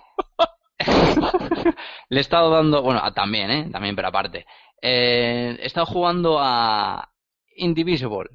Es un título, un juego indie que mezcla los géneros del RPG por turnos mm, con las plataformas en 2D. Eh, es un título que está ahora mismo en fase de, de financiación eh, por crowd- crowdfunding. Podéis echarle un vistazo si os interesa. Es un juego desarrollado por la compañía eh, Lab Games, que son los que eh, hicieron Skullgirls, ese título de lucha tan, Uh, tan vistoso, durito. tan carismático y tan hardcore. Exacto. Eh, comparte ciertas características con este juego, como es el, ese diseño artístico tan, tan, tan brillante, tan bonito, tan que entra por los ojos, ¿no? Que es, son escenarios y personajes que parece que están dibujados, dibujados a mano, con un toque así eh, bastante oriental. Digamos que las, las bases jugables, eh, bueno, se, se asemejan a otros títulos, mm, como por ejemplo el Valkyrie Profile, ¿vale? Eso es, tú vas jugando con las plataformas hasta que te encuentras un enemigo, ¿no? Y entonces eh, se activa lo que es una pelea de, mm, de, de grupo, de, bueno, de, de cuatro personajes, eh, a los que tienes un botón de ataque y otro de defensa para cada uno, y, y bueno, y es así de, así de, así de sencillo. Bueno, ¿y qué, qué, qué impresiones te ha dado el juego? Pues a, eh, a mí es una, es un prototipo jugable, no, no es el juego entero aún, y la verdad es que a mí me, me gustó mucho Skullgirls, me gustó mucho Valkyrie Profile, me encanta, lo tengo en un, en un pedestal. Y la verdad es que me está transmitiendo bastantes buenas sensaciones. Aparte que, que es eso, o sea, un título de por- lo- los- un título indie que te, que te llame por los ojos sobre todo y que te vaya la, la, la forma jugable es que yo creo que te tiene ganado.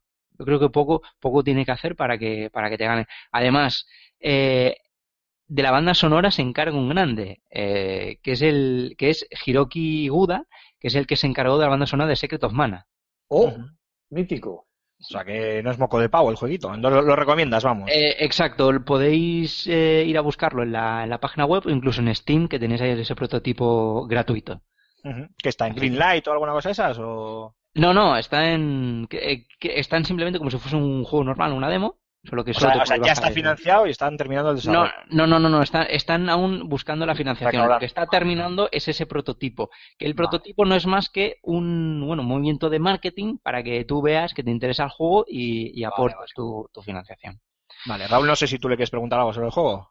No, la verdad que la ha explicado bastante bien. La verdad, es más, ha, ha despertado mi curiosidad y probablemente le he hecho un vistazo. Perfecto. ¿Qué- ¿A qué más le estás dando, Vale. Pues la semana pasada, que esto fue nada, breve, mm, 20 minutitos, abrieron Breve pero intenso. Pero, pero intenso. Bueno, no, no, no tan intenso. Abrieron otra vez la beta de Street Fighter V, pero esta vez para dejarte probar el, el tutorial. Un tutorial que se había Anda, anunciado hace un tutorial que se había anunciado hace poco, que iba a ser nada más que nada menos que el modo historia de, de Ryu, solo que, bueno, pues está ahí entrenando con Ken y con su maestro y digamos que te van explicando lo- los movimientos básicos del juego para que aprendas a, a hacerte un poco con los controles y, y- y, bueno, pues te, haga- te- te hagas con el juego. Nada, dura, mm, dura poquito, dura cosa de 10 minutos, un cuarto de hora y luego la beta se te cierra. Pero creo que ya no está, ya no está mm, mm, disponible. Disponible. Si alguien pues se la ha podido perder, pues lo, que lo vea en YouTube y demás.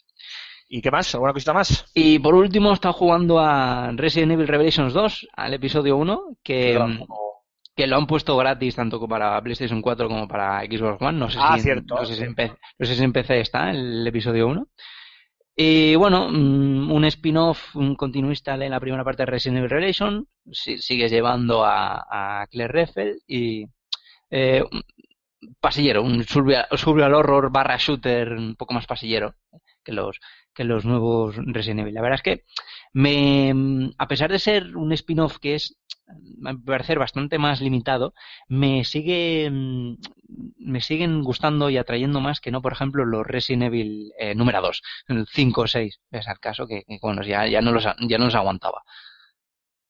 Bueno, eh, no, una cosilla, un apunte al, al respecto. Yo el, el Resident Evil Revelation, el episodio, o sea, el 2, Resident Evil Revelation 2, yo el juego me lo pasé cuando salió, me lo compré entero y Sí. me lo pasé. Y te puedo decir que cada capítulo que tiene va increciendo. O sea, Sí, sí. te, te va a sorprender, créeme. O sea, dale una oportunidad porque merece. Además, los, los escenarios son muy chulos, más sangrientos que nunca en la saga, creo yo. Sí, muy goles. Y está la opción de, bueno, de jugar pantalla de partida con un, con un colega que ya esto miedo no nos da, así que para hacerlo más divertido. Eh, a mí me vais a matar, pero de, de Resident Evil, que no, no soy eh, nada fan, bueno, no, no es que no sea nada fan, no soy fan sin más, no, no, no tengo tampoco nada en contra de la franquicia, pero jugué, jugué al primero en PlayStation 1 y punto. El que me está llamando mucho ahora es, eh, tú Raúl, seguro que te acuerdas del nombre, el shooter este que se está anunciando de Resident Evil. Hostia, madre mía, ni lo to- no lo toques, Uh, no, no lo toques, no lo vayas a tocar.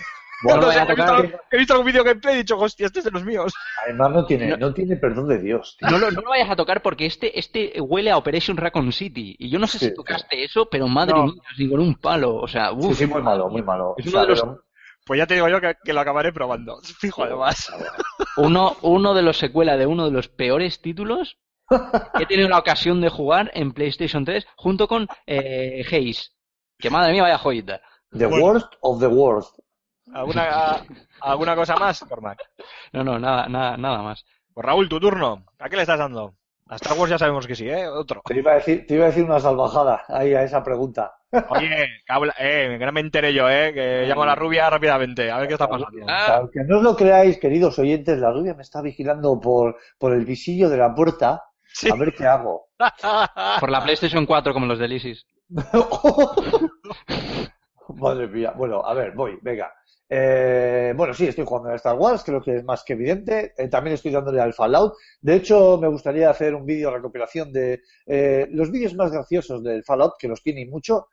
Y ahí poniéndole un poquito de música de Benny Hill, que creo que va a quedar muy, muy cuco. Oye, ¿Pero los que, los que, los que has dicho? ¿Los? bugs. Ok. sí, los vídeos con los bugs, con los glitches. que Ah, los bugs más famosos. Oh, sí, sí. Tienes para elegir todos los que quieras. Efectivamente, también le estoy dando a Assassin's Creed, o sea, todo un poco. Sea, ¿cuál? ¿Al Syndicate? Al Syndicate, que me está gustando muy mucho. ¿Qué te ya parece? Uy, te voy a preguntar. ¿Qué te parece cómo han... Ay, no me sale la palabra. Eh, ¿Cómo han eh, diseñado esa Londres victoriana y industrial? Pues, pues, pues muy industrializada, por cierto. Vale, toma. Vale la redundancia. Gusta- me está gustando un huevo. Vaya troleo, cabrón.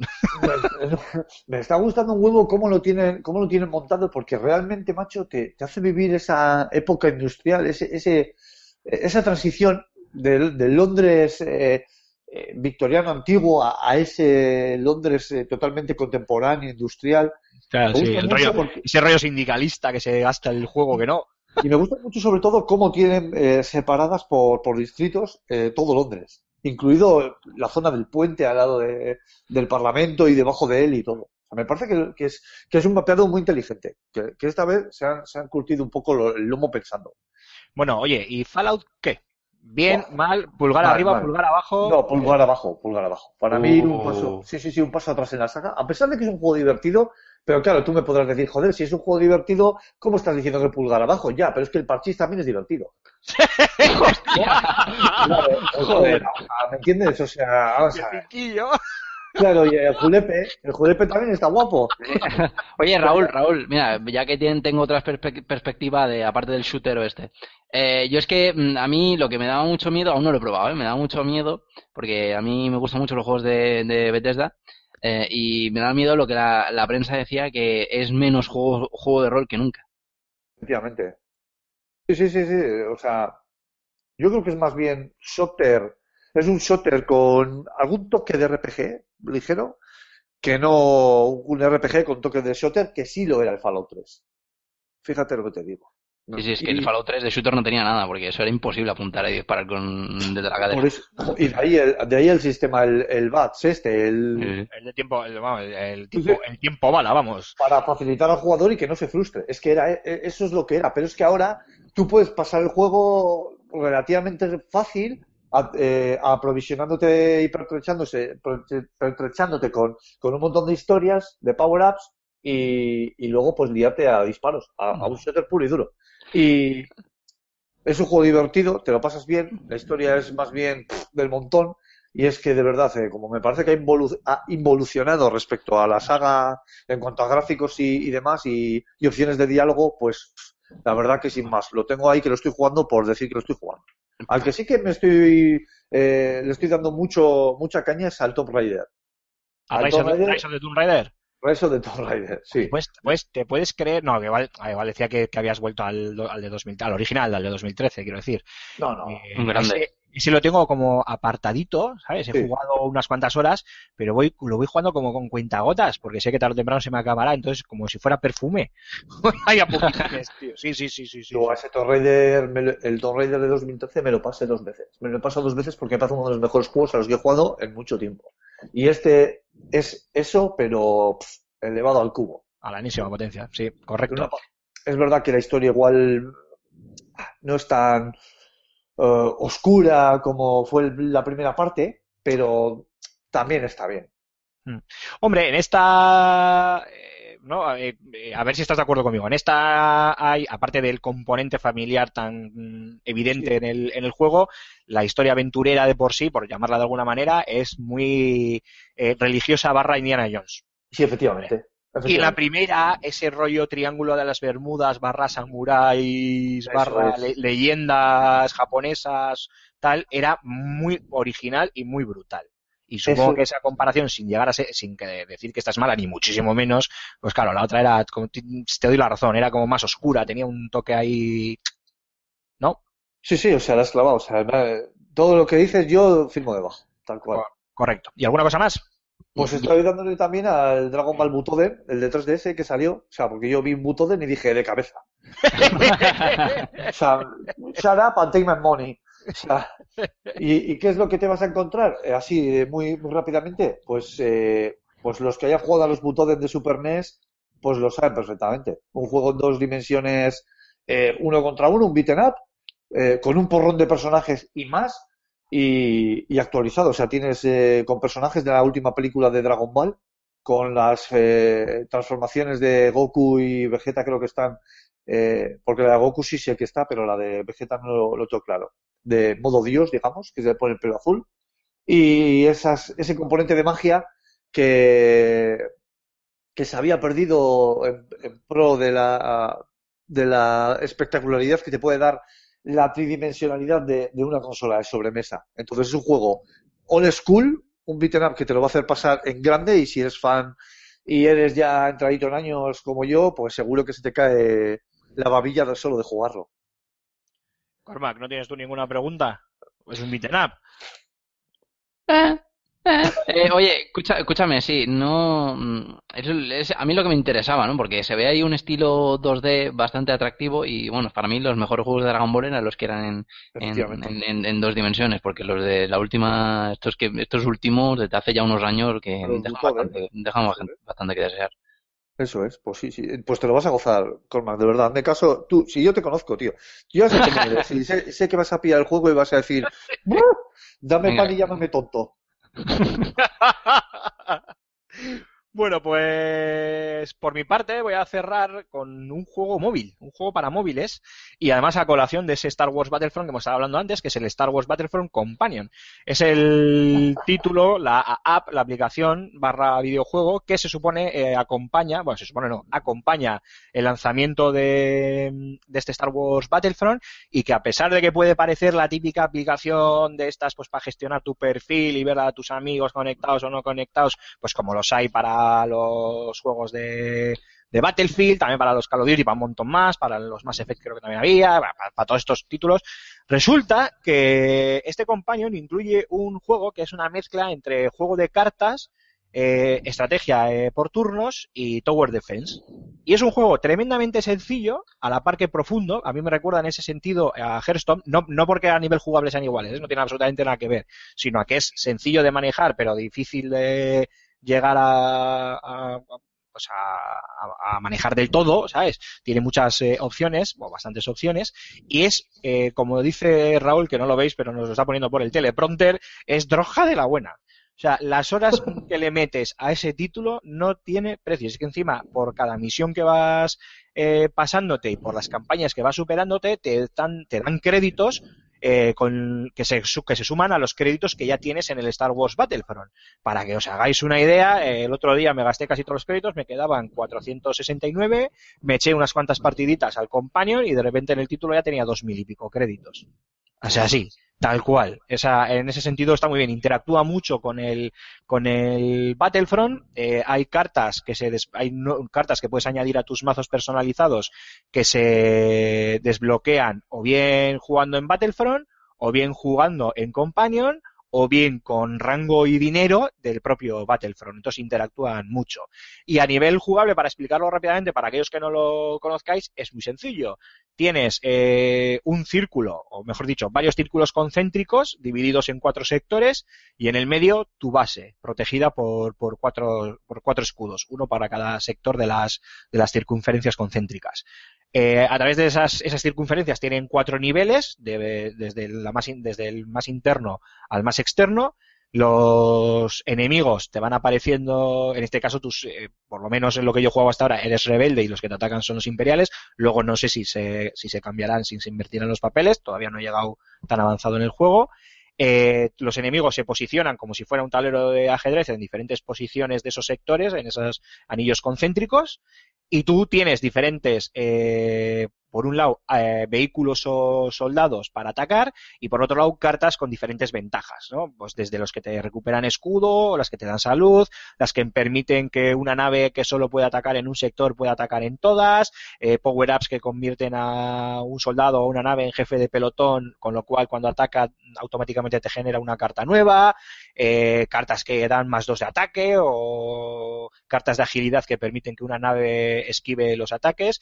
Entonces, como va por turnos, pues bueno, tú eliges qué carta ataca a qué objetivo, eh, entre ellos se, se pelean, eh, hay diferentes opciones, porque luego te atacan, claro, eh, con- ellos también tienen diferentes ventajas, desde unidades camufladas que te aparecen de golpe en anillos concéntricos más cercanos a tu a tu base y los tienes ya de repente ahí como de frente, eh, te atacan diferentes tipos de unidades, desde soldados hasta baterías, eh, el láser hasta ATST, ATAT y luego héroes enemigos como el propio Boba Fett y demás, claro, cada uno con sus eh, con sus con sus cosas particularidades, vamos, eh, también algunos tienen escudo, hay que hay que eliminarlo, etcétera, etcétera, y la combinación, el juego es muy sencillo de controlar, aprendes a jugar muy rápido, pero luego eh, para convertirte en máster la cosa lleva su, su, su tiempo y la verdad es que me ha gustado muchísimo, me ha llamado mucha atención y para echarte las partidas no duran mucho, entre 5 o 10 minutos y tal, las más difíciles, pero vamos, unos 5 minutillos, 5 o 6 minutillos y la verdad es que me ha gustado muchísimo y es un juego que si estáis metidos en Star Wars Battlefront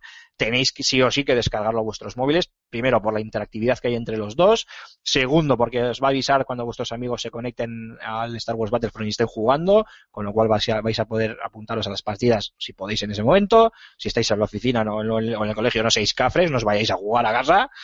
Eh, y además ese, y además podrás conseguir eh, un montón de créditos jugando con tu móvil esas partidas rápidas que luego se traducen en créditos para el juego eh, de manera que vas a poder desbloquear más ítems y más armas y demás que está está muy muy bien. Lo recomiendo a todo a todo el mundo. No sé si queréis preguntarme alguna cosa No, no, demasiado bien explicado. No, sí, sí, le estamos yo creo yo también le estoy dando y de verdad, es, es- lo has dicho, es droga buena. Eh, sí sí es una pasada o sea es el típico juego de los de tengo que mandar un fax me llevo el móvil cuando digo tengo que llamar un fax me- ya, que supongo que todos mis oyentes ya nuestros, nuestros oyentes ya nos han, me han entendido Me voy a que- cagar. Eso, tal cual. móvil. 42 en francés. Eh, bueno, pues dicho esto, chicos, si queréis, eh, cerramos ya la, la firma, o sea, perdón, cerramos ya la que estamos jugando, vamos con la firma de José Carlos y luego ya cerramos el programa con el rincón del oyente. Que no se mueva nadie.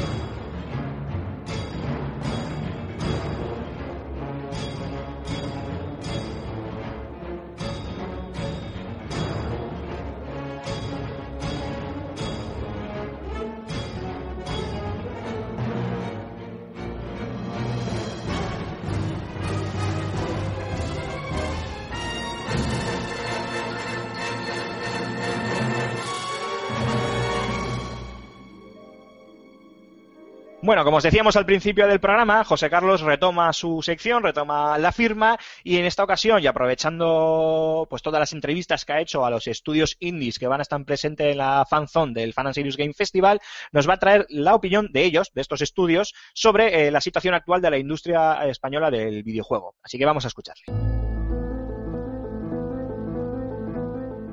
La quinta edición del Fan and Serious Game Festival ha echado a andar, y con ella los 6.000 metros cuadrados de su fanzone, ubicada un año más en el Palacio Euskalduna.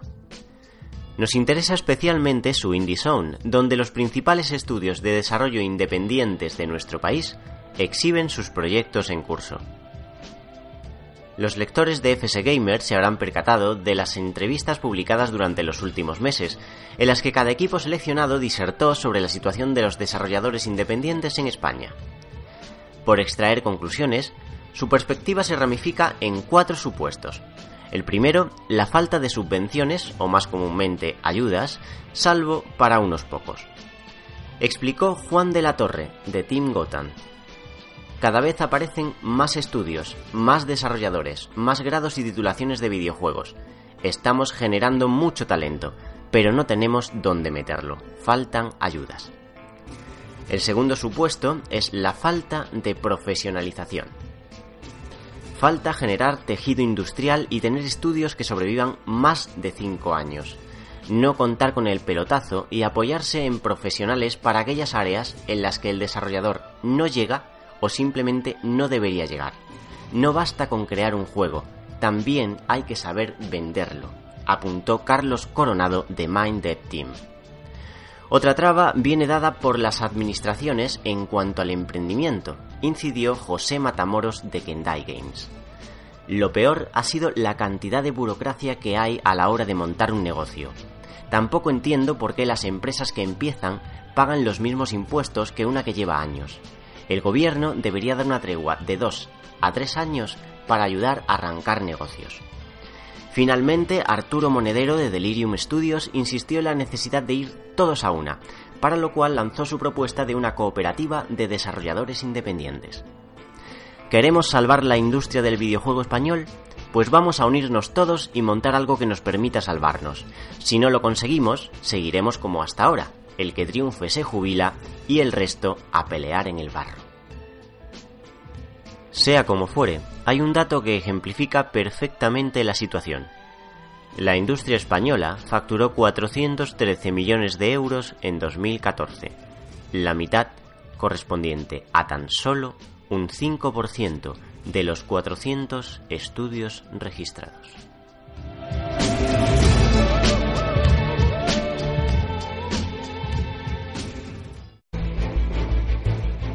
Una vez más estamos ante un poderoso enemigo.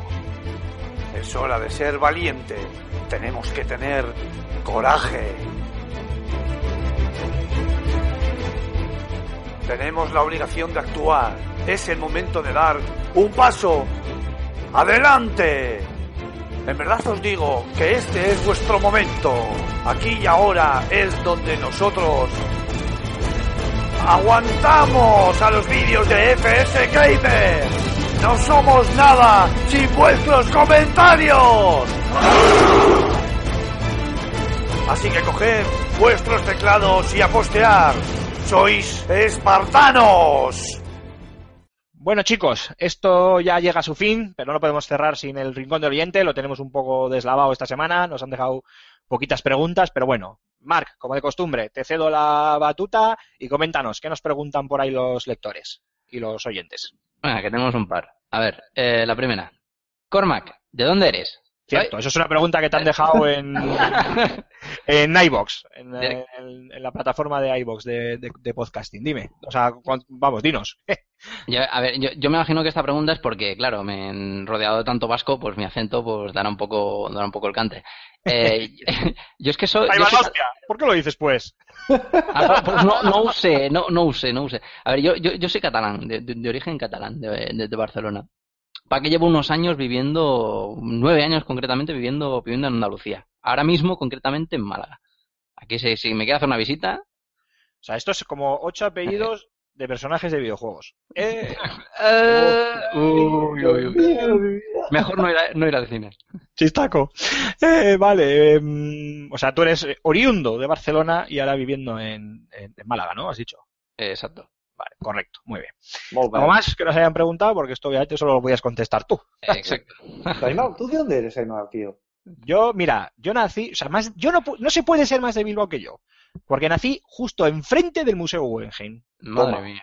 Pues yo nací de un disquete de dos y medio, ¿vale? Del Prince of Bueno. Persia. no te lo flipes, que tú naciste de uno de un 5 un cuarto y lo sabes. Pasa palabra, vamos. Siguiente palabra, Cormac. En, Siguiente. en verdad, en verdad somos marcianos, pero bueno. Eh, Eh, Una de, pregunta- de- una- de- de Alfonso no me extrañaría. Si un día hace así, se quita la cara y aparece un bicho verde en rollo Men in Black, digo, ahora, eh, ahora entiendo muchas cosas. Pues se nota que no está él para Zasca. sí, y Will, Will Smith detrás persiguiéndole. Eh, ¿a, a qué le tenéis más ganas en el fan? Una pregunta de Ask. ¿A, Venga, Raúl, tú primero. ¿A qué? ¿A ¿A qué le tienes más ganas? Sí, sí. Sí, no a quién, ¿eh? ¿A qué? No flipes. Sí, Bueno, porque a quién, a quién, ah, Jo, macho. Pues fíjate que, fíjate que me, me tengo aquí ahora mismo dos diablillos en mi, porque yo no tengo ángel, tengo dos diablos en los hombros diciéndome, entonces estoy eligiendo la menos, la respuesta menos salvaje. Pues sí, por favor. Pues eh, ya lo dije podcast pasado, le tengo, le tengo muchas ganas de, de estrecharle la mano a alguien como Alexei Pajinkov y poder decirle, ole tus huevos, tío. Así tal cual. Muy bien. ¿Tú, Cormac? Yo a conferencias de Serious Game. Es lo que más me, me, me ha llamado siempre. Sí, ¿eh? Sí. sí. Hostia, mira, curioso. No, oye, al final, como nos- todos nosotros tenemos perfil de jugón, pues es raro que, no, a ver, raro. ¿Qué le está Eh, resulta, llamativo, ya, ya te digo, si luego no va a ir, o va a estar aquí todo el borracho y bailando pinchos, y ya lo sabemos, pero bueno, lo está. Pero bueno, resulta por lo menos curioso, ¿no? Que, que- bueno, para que se vea, oye, está bien, ¿eh? Así reivindicamos también que, que para que la gente vea que no solo nos dedicamos a pegar tiros en el Call of Duty o a pasarnos tumbas en el Tomb Raider. Oye, que también nos Es interesa. que, los- eh, claro, es la cosa. O sea, la, yo sé que la fanzone va a ser eh, la atracción de, de- de- de- más, más, más visitada, o sea, se, va a petar. Pero mm, precisamente, a, a lo mejor por eso a mí me, me- me llama más lo, lo otro. Es que a cualquier videojuego normal puedo, puedo, puedo jugarlo yo en, puedo jugarlo yo en, en mi casa, en casa de un amigo, pero, pero ese, ese, ese, ese, ese sector, ese apartado de los videojuegos tan, tan curioso, tan llamativo y tan desconocido es lo que, lo que a mí me atrae. Bueno, está bien, oye, me parece, me parece genial. Eh, bueno, pues por mi parte hay dos cosas que son las que más me llaman. Por un lado, aunque pueda parecer muy tópica, es la gala de entrega de premios. Más que nada porque tengo muchas ganas de, de ver ese Guggenheim engalanado eh, de arriba abajo con los videojuegos y eh, por una vez, eh, por primera vez en cinco años, la voy a poder vivir en primera línea, por decirlo de alguna manera, eh, pues allí con, con todos los asistentes a la gala y la verdad es que me, me apetece bastante. Y la otra cosa que también me apetece muchísimo, si no más que incluso que la, que la gala, y ya que Raúl no ha tenido la decencia de decirlo, pues no es otra más que nuestro taller de podcasting que vamos a hacer el domingo 29 a las cuatro y media de la tarde en el auditorio de la Fanzón. Esto lo digo para aquellos que estén y quieran acercarse, porque por fin, pues oye, nos vais a, aquellos que queráis y os atreváis, nos vais a poder poner cara y vamos a poder acercarnos al público y oye, siempre mola estas cosas de estar ahí codo con codo con la gente. Yo voy a estar ahí, ¿eh? Sí, sí, tranquilo, como se te ocurra soltar alguna, te meto un guantazo y te mando a Málaga sin avión. Que lo sepas, ¿eh? al, al- al menos me va a salir barato. Tal cual. Sí, sí, barato, vamos, pero sin maleta ni nada. Te vas a hacer un veo a mi casa desde aquí, pero desde Bilbao. Eh, tú, Raúl, te le tendrás ganas también, ¿no? Ya que no dices nada. Sí, a ver, evidentemente tengo muchas ganas de estar Eh. cara a cara con la gente. Espero que seáis muchos, porque si no nos vamos a y yo a tomar un- unas cañas al bar. Buah, es como andarán por ahí estos, nos vamos. Mira, si, si vienen pocos, les decimos, oye, y si nos vamos al bar de aquí al lado, nos juntamos todos y hacemos una mesa redonda con unas cervezas. Efectivamente. Y para todo lo demás, pues nada, a partir de... Es que es más- es. Joder, si tiene años eso. Bueno, pues, vaya, vaya, vaya cargas. Que, vamos a estar allí jueves, viernes, a todas horas, comiendo, durmiendo y la hostia. pues es que- Vamos a llevar el de, todos saco. menos pisar, de todos menos pisar el festival. Efectivamente. Bueno, ¿alguna cosa más, Cormac? Eh, sí, hay un comentario, pero es un señor comentario mm, tochaco que nos han dejado en iBox. ¿Es de Ah, primo? sí, Arquette, Sí. ¿verdad? Eh, Arquette. exacto, en la, en la que bueno nos manda saludos y nos expone toda su lista de, de, de, de gotis, de, de premios que él, que él haría, que bueno, parece que ser que el, que el, que el hombre ha jugado a bastante este año, jugado mucho más que yo, eso, eso es seguro. Yo, le, le- bueno, mandarle un saludo desde aquí a Arquette y agradecerle sus mega comentarios, que, oye, aunque son un tocho, a nosotros nos gusta. Eh, ¿Qué más queremos, además, que, que nos escribáis? Y, de hecho, bueno, comparto muchas veces, eh, y en este sentido, comparto muchas de tus, de tus opiniones, Arquette. Muchas gracias por tus comentarios. Eh, yo no las comparto, pero también te doy las gracias. Bueno, pues nada, eh, si no hay nada más, eh, pues nada, pediros, como de costumbre, esta semana tenemos poquita cosa para traeros, pero como de costumbre, por favor, en redes sociales, en fsgamer.com, en cualquiera de nuestras noticias o reportajes, eh, en el canal de YouTube, en fsgamer, eh, o antes va de juegos, en ask.fm barra podcast level up, que ahí es igual la plataforma más sencilla y más anónima si queréis, para que nos dejéis vuestros vuestros comentarios o vuestras preguntas, eh, pues por favor, ya sabéis, nos encanta responderos, nos encanta esta sección que es vuestra sección, así que no dejéis de, de escribirnos, por favor, que daremos buena cuenta de, de todo lo que nos preguntéis. Vamos al último descanso musical, chicos, y despedida y cierre.